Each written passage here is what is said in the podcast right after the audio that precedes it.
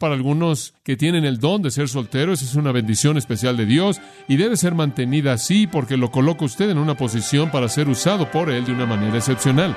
Si usted lo tiene, entonces es algo a lo que debe aferrarse y disfrutarlo como un don especial de Dios.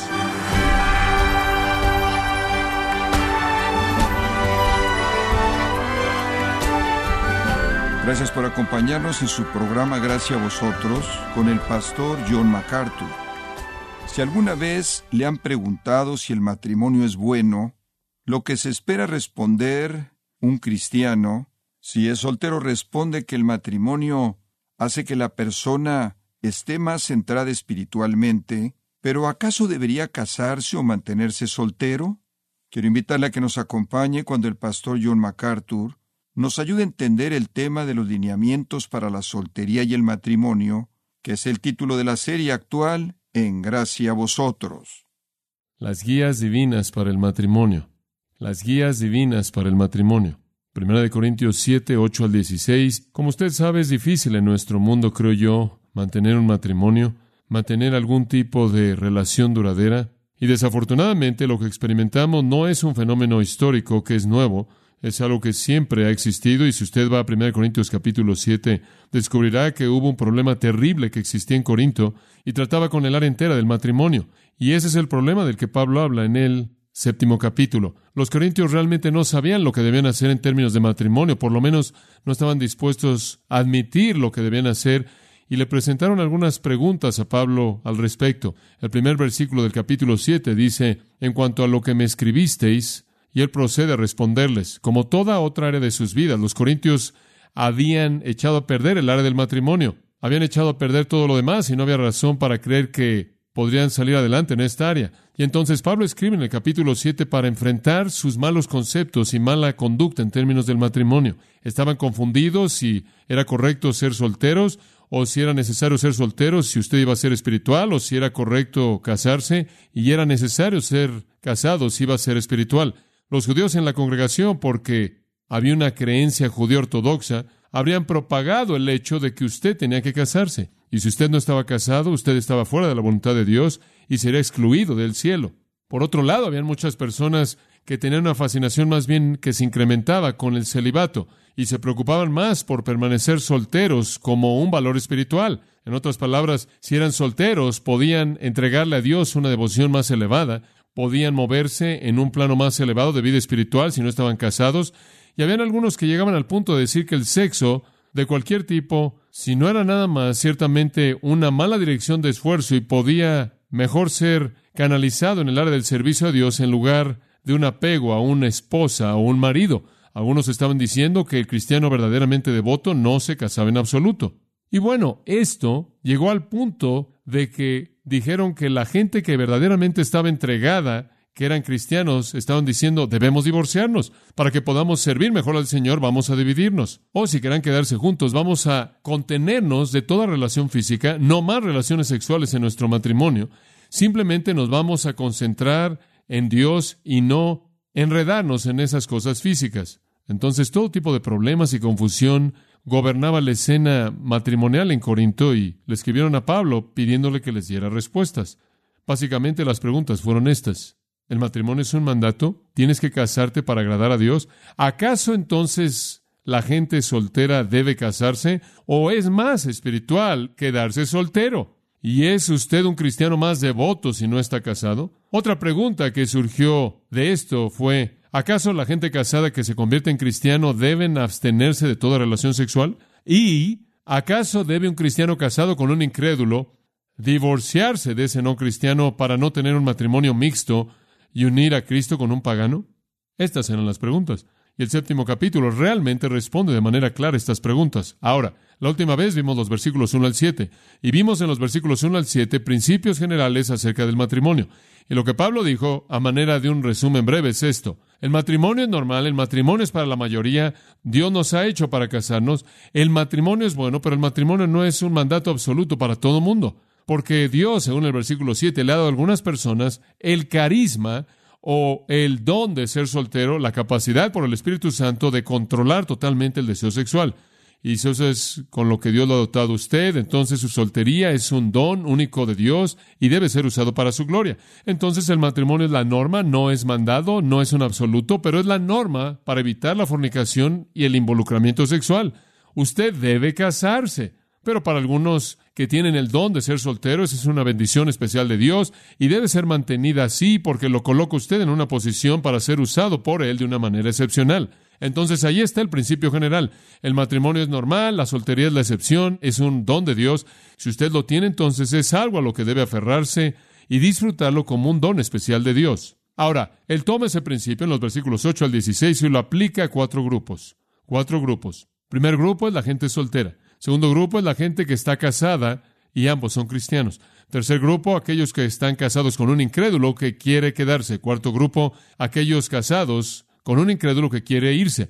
Veamos al grupo uno y veamos cómo él aplica el principio. Aquellos que no están casados y son viudas. Versículo 8, digo pues, esto es, se refiere en base al principio establecido. Digo pues a los solteros, y ese es un término general que incluye a los solteros, las solteras, a los que están divorciados. Digo pues a los solteros y a las viudas, porque claro, tenían una situación única, habiendo estado casadas y habiendo conocido todos los gozos del matrimonio y habiéndose separado, no porque querían separarse, sino debido a la muerte y el trama que eso trae. Digo pues a los solteros y a las viudas, qué bueno les fuera quedarse como yo. Es bueno ser soltero. Si usted es soltero, eso es bueno. Si usted es una soltera que nunca se ha casado, eso es bueno. Si usted es una viuda o viudo, eso es bueno. No hay nada de malo con eso. Y bueno significa benéfico, excelente y simplemente bueno. No está mal. No escuchen a esos judíos ortodoxos que están diciendo si no están casados son anormales. Y usted sabe, tendemos todos a caer en esa categoría. Encontramos a una pobre persona joven que tiene unos 28 años de edad y queremos jugarle al cupido todo el tiempo. Tienes que casarte. No puedes nada más vivir la vida. Tienes que empezar a buscar. Queremos empujar a estas personas para que se casen. No haga eso. Dios puede haberles dado el don del celibato y si es así, entonces quizás estar casado es en violación para lo que es mejor por parte de Dios para su vida. Hay algunas cosas en este mundo que la gente soltera necesita hacer. Está bien si usted tiene a alguien que está diciendo, necesito casarme y les puede ayudar, pero si alguien simplemente y necesitan ayuda, pero si usted tiene a alguien que no tiene interés en eso y sienten que Dios les ha dado el don de tener la capacidad de controlar el deseo sexual afuera del matrimonio, entonces que sea así y Dios va a satisfacerlos de una manera muy excepcional. Él simplemente dice aquí es algo bueno, para ellos si se quedan como yo. Y claro, en este momento Pablo era soltero, él pudo haber sido casado debido a que el matrimonio parece ser una necesidad para un miembro del Sanedrín, del cual él formó parte en una ocasión. No obstante, es probable que su esposa murió antes de que él se convirtió y su tiempo de ministerio para Cristo siempre fue como un individuo soltero. Es lo mejor que podemos decir. Y entonces, una vez que había enviudado, si ese fue de hecho el caso, entonces él mantuvo eso porque Dios le dio ese don, ese carisma de celibato, la capacidad de ser soltero y no estar preocupado con el sexo y el matrimonio. Entonces es algo bueno. Observa el versículo 25. En cuanto a las vírgenes, no tengo mandamiento del Señor. El Señor no dijo nunca nada acerca de las vírgenes, de las que no se han casado. Nunca le dijo a alguien que se casara. Él simplemente habló del matrimonio como ya existía. Ningún mandato. Mas doy mi parecer como quien ha alcanzado misericordia del Señor. Ahora voy a añadir algo de revelación a esto. Tengo pues esto por bueno a causa de la necesidad que apremia, que hará bien el hombre en quedarse como está. Estás ligado a mujer, no procures soltarte. Estás libre de mujer, no procures casarte. En otras palabras, creo que él, simplemente desde un punto de vista práctico, diría en el mundo en el que vives, en el mundo sexualmente de cabeza de Corinto simplemente podría ser para tu ventaja que te quedaras como estás. Si eres soltero, quédate entonces así. Si estás casado, quédate así, con toda certeza. Más, el versículo 28 dice también si te casas, no pecas. Y si la doncella se casa, no peca, pero los tales tendrán aflicción de la carne y yo la quisiera evitar. Me gustaría evitarte el problema que trae el matrimonio y trae problemas. No hagas algo grande del matrimonio si no es una necesidad para ti. Está bien, no pecas, pero si Dios te ha dado la capacidad de ser soltero, disfruta de esa capacidad. Debido a su ausencia de problemas, tienes una manera especial en la que puedes servir a Dios. Eso es algo emocionante. Este es un don muy especial que hace que usted sea capaz de servir a Dios de una manera excepcional. Ahora reconozco que hay presiones en ser soltero, especialmente viniendo de todo el énfasis actual que se hace en el matrimonio y la familia, y usted en cierta manera se siente como la quinta rueda, y estaba leyendo en el Times, en donde dicen que en la época de celebraciones es peor que nunca. La gente soltera, particularmente los padres solteros, realmente se sienten solos. No hay necesidad de sentirse de esa manera. Si Dios le ha dado a usted el don del celibato, si Dios le ha permitido que usted sea soltero por el tiempo, acepte eso como su plan. No hay nada de malo con ser soltero. Pablo lo promueve. Y sabe una cosa, Jesús tuvo una conversación con los discípulos, debería mostrársela, Mateo 19, en la que concluyeron que probablemente será mejor ser soltero. En Mateo 19 Jesús está hablando del matrimonio y él está dando todas las cosas del matrimonio y cómo no debe usted dejar a su esposa, excepto por la fornicación y demás.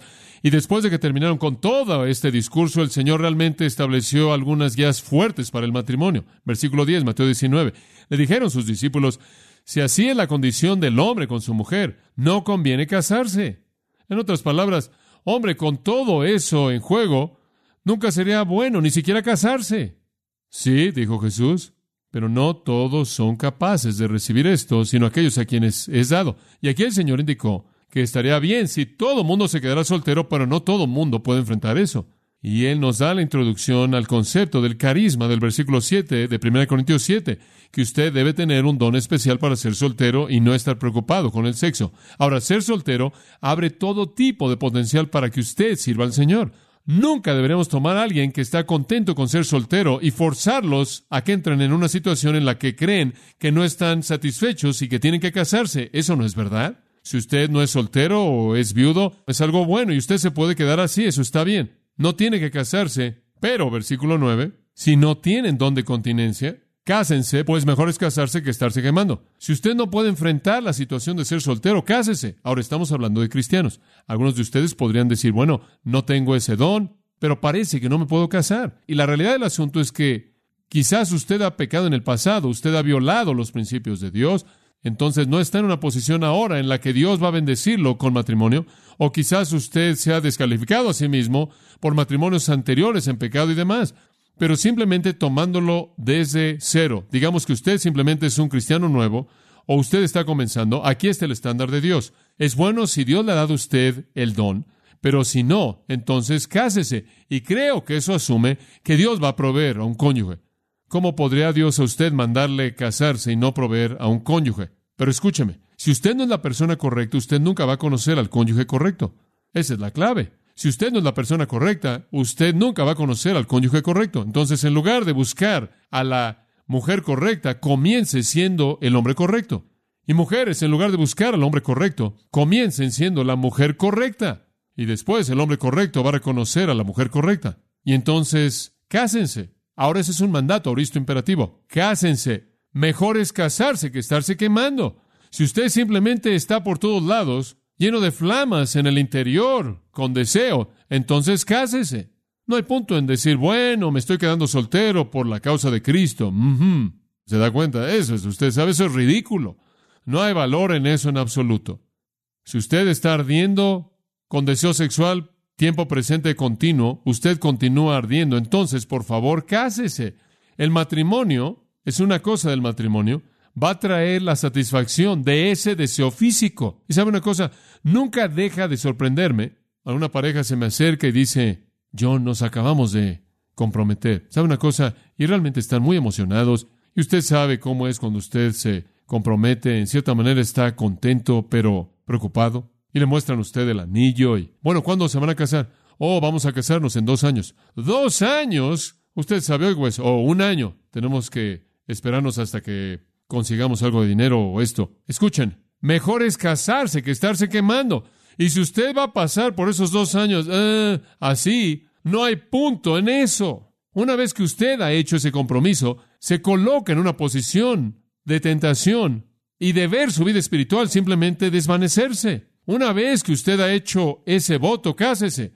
El matrimonio es para ayudarle en esa área. No hay ventaja en los compromisos largos. Escuchen, padres, cuando sus hijos vienen a casa y dicen que están comprometidos, díganles que se casen. que se casen rápido. Bueno, no. Queremos que esperen y terminen sus cuatro años de universidad y... Oh. ¿Sabe usted lo que hace para el tiempo en el que están comprometidos? Usted destruye su vida espiritual, porque no pueden controlar el deseo, porque el compromiso ya está ahí. ¿Se da cuenta? Pablo está diciendo, está bien ser soltero y si tienes el don de celibato, no dejes que nadie te empuje para que te cases, pero si decides casarte, deja que todo el mundo te empuje a eso. Muévete, cásate. Tu soltería es excelente, dice usted. Bueno, ¿sabes una cosa? No tengo el don, pero simplemente estoy esperando al cónyuge correcto. ¿Qué hago? ¿Cómo controlo mi deseo mientras tanto? Bueno, esa es una pregunta apropiada y realmente no estamos abordando ese problema en esta mañana. Permítame tan solo darle algunos consejos en los que pensé. ¿Cómo puedo yo, como persona soltera que está esperando la satisfacción de mi deseo físico, esperando al cónyuge correcto, cómo puedo controlarme a mí mismo? Bueno, aquí hay algunos pensamientos que pueden expander. Número uno sería, canaliza tu energía a través de el trabajo físico y el servicio espiritual. Redirígete al buen trabajo físico y al servicio espiritual. Eso le da a tu energía una salida. En segundo lugar, no busques casarte, busca amar y deja que el matrimonio venga como una respuesta.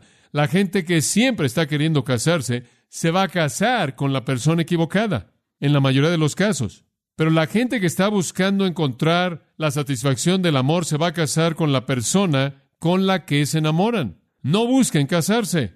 ¿Sabe una cosa? Eso es cuando sales y te vas a casa, inmediatamente sacas tus notas y dices, A en esta, B en esta y C en esta, y vas tachándolos. Bueno, él está algo cerca, y yo lo recibiría si me pide, ¿se da cuenta? Lo que usted está haciendo, como puede ver, es que está dejando que el matrimonio sea lo importante en lugar de que la persona correcta sea lo que importa. Busque ser amado y amar, no casarse.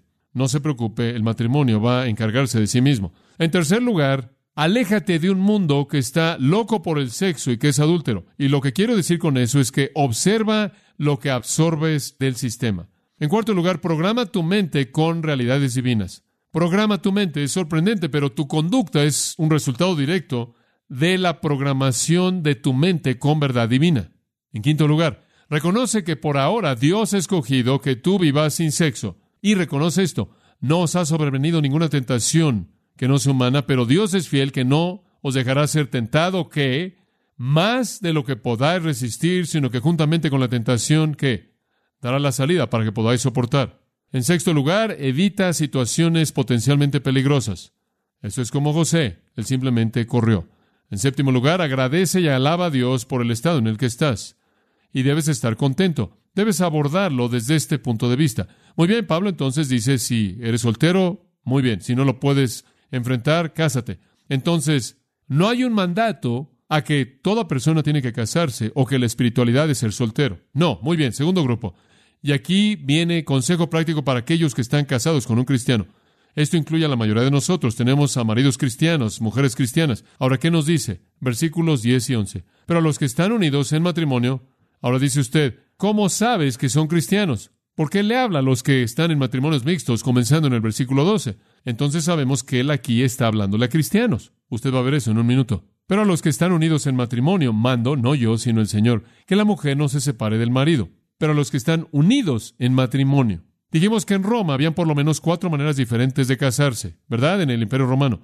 Los esclavos que vivían en compañerismo en tienda, matrimonio de ley común, lo que llamamos matrimonio usus, en donde había una especie de situación en la que usted compraba a la esposa, pagaba cierta cantidad, y después estaba lo grande que era conferratio, el tipo de matrimonio noble. Sea cual sea la forma, la Biblia simplemente dice, bueno, Fuera cual fuera la manera en la que fue, ahora el asunto no es cómo es que se metió en el matrimonio, pero el asunto es quédese en donde está. Si usted es casado, véalo, mando, pero realmente no soy yo, sino el Señor, quien es el que nos ha dado la palabra en esto, que la mujer no se separe del marido. Y aquí él simplemente está diciendo, Jesús ya había dicho algo acerca de esto, Mateo 5.32, Mateo 19.9 y Marcos 10, 11 y 12. Esos tres pasajes Ahí nuestro Señor Jesucristo dice, quédense casados, no se divorcien. Observen, dice al final del versículo 10, que la mujer no se separe del marido.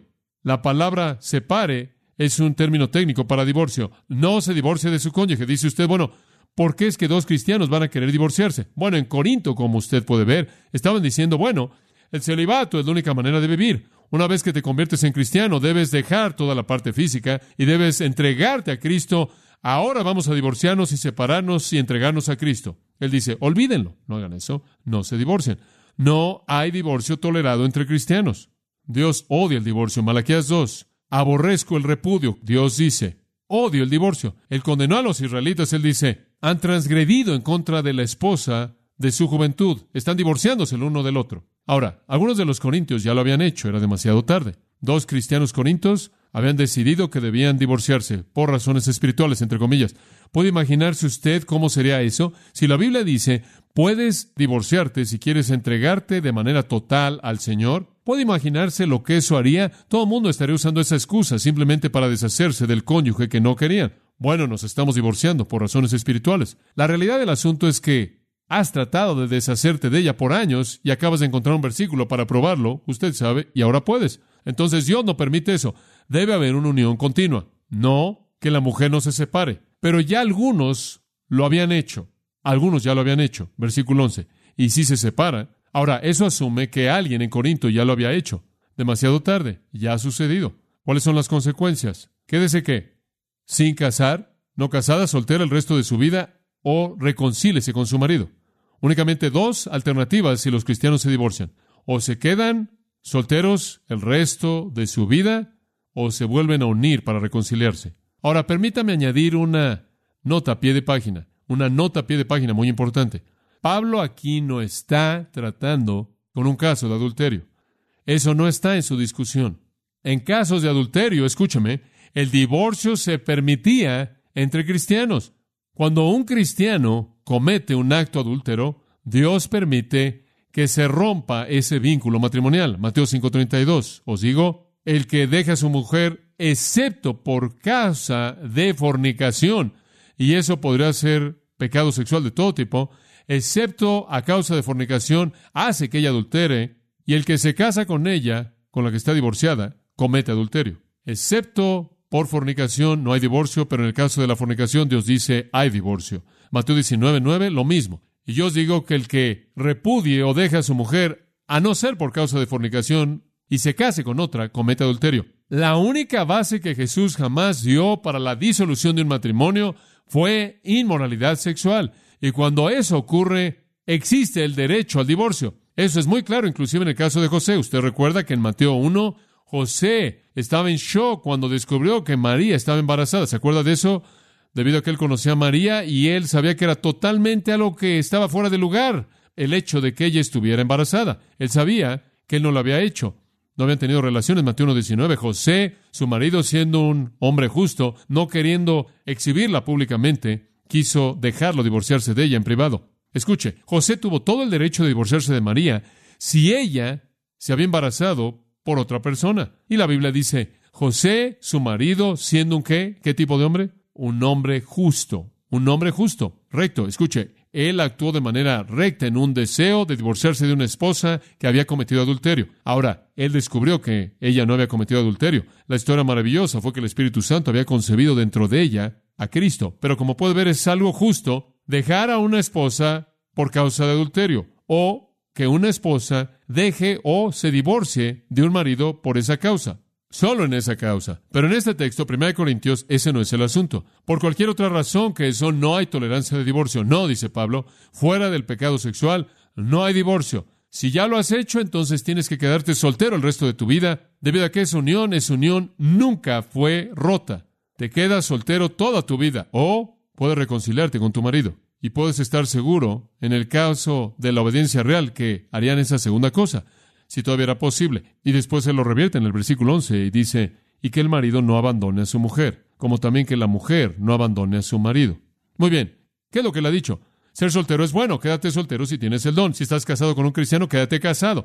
Y satisface todo aspecto del matrimonio, lo físico, hablamos de eso en los versículos 3 al 5.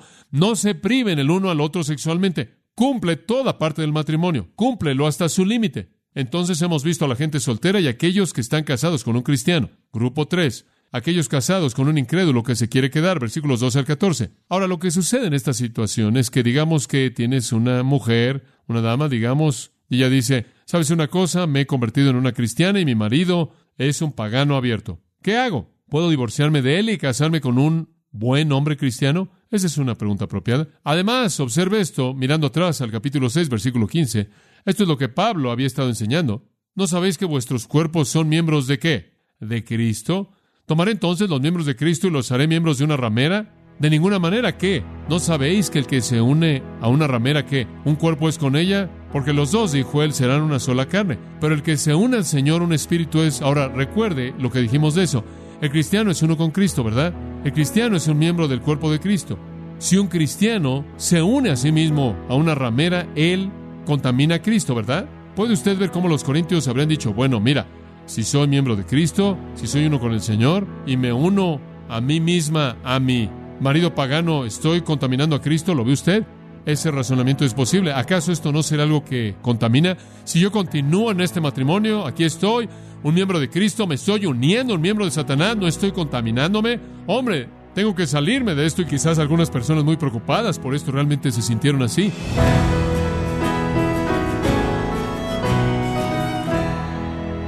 Ha sido el pastor John MacArthur en la serie titulada Lineamientos para la soltería y el matrimonio, en gracia a vosotros. Estimado oyente, tenemos a su disposición el libro titulado Distintos por diseño, escrito por el pastor John MacArthur, en donde nos ayuda a entender y poner en práctica los principios bíblicos para las responsabilidades a desempeñar de los hombres y las mujeres. Puede obtener su copia en gracia.org o en su librería cristiana más cercana. También quiero recordarle que puede descargar en audio transcripción gratuitamente los sermones de esta serie Lineamientos para la soltería y el matrimonio, así como todos aquellos que he escuchado en días, semanas o meses anteriores en gracia.org. Si tiene alguna pregunta o desea conocer más de nuestro ministerio, como son todos los libros del pastor John MacArthur en español o los sermones en CD que también usted puede adquirir, escríbanos y por favor mencione la estación de radio por medio de la cual usted nos escucha en gracia a vosotros. Es importante conocer no solo el país y ciudad de donde usted nos escucha, sino también la radio. Para quienes contactan nuestro ministerio por primera vez, pueden solicitar una copia del mensaje de promoción sin costo alguno, un mensaje por oyente únicamente. Si usted vive en los Estados Unidos o Puerto Rico, escríbanos a Gracia Vosotros, P.O. Box 4000, Panorama City, California 91412. O puede escribirnos a través del siguiente correo electrónico radio arroba gracia punto org. Le damos las gracias por su tiempo y sintonía en nombre del pastor John MacArthur y del personal. Y le comento que estamos orando para que Dios continúe extendiendo su gracia en usted mientras nos acompañe en la próxima edición para continuar desatando la verdad de Dios un versículo a la vez, aquí en gracia a vosotros.